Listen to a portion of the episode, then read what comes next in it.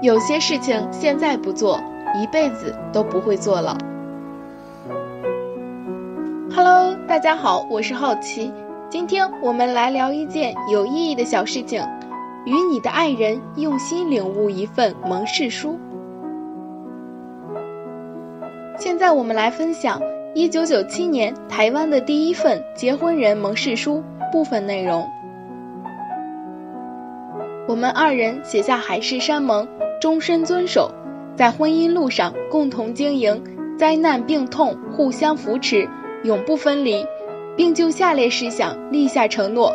即令沧海化为桑田，桑田再化为沧海，也要携手共进，相亲相爱，直到白头。一，我们宣誓，从结婚这一天起，不但成为夫妻，互相敬爱，分担对方的快乐和忧愁。也同时成为朋友，互相勉励，互相规劝，互相批评。二，我们领悟愉快的共同生活，全靠心灵沟通，所以我们一定要善用言语，不仅表达爱心、关心，也使彼此借语言加深了解，一起成长。绝不出声斥责，绝不用肢体代替言辞，绝不允许发生婚姻暴力。五，我们认为一夫一妻制是社会安定的磐石，是孩子成长最安心的温床。我们喜爱并尊重这种制度，并用事实和行动维护它的尊严。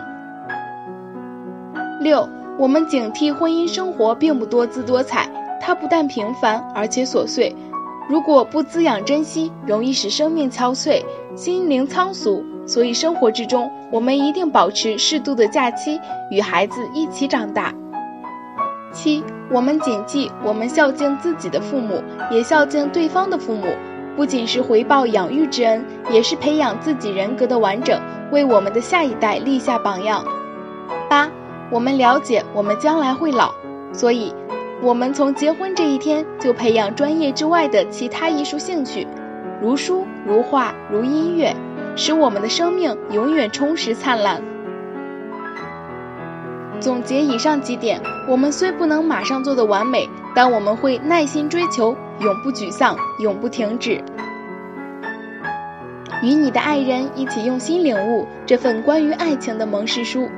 不管生活中充满多少柴米油盐的琐碎，也不管未来是贫穷还是富贵，是顺遂还是艰辛，你们都会怀着最初相爱时的那颗心，深爱着对方。我是好奇，让我们一起期待下一件有意义的小事情吧，拜拜。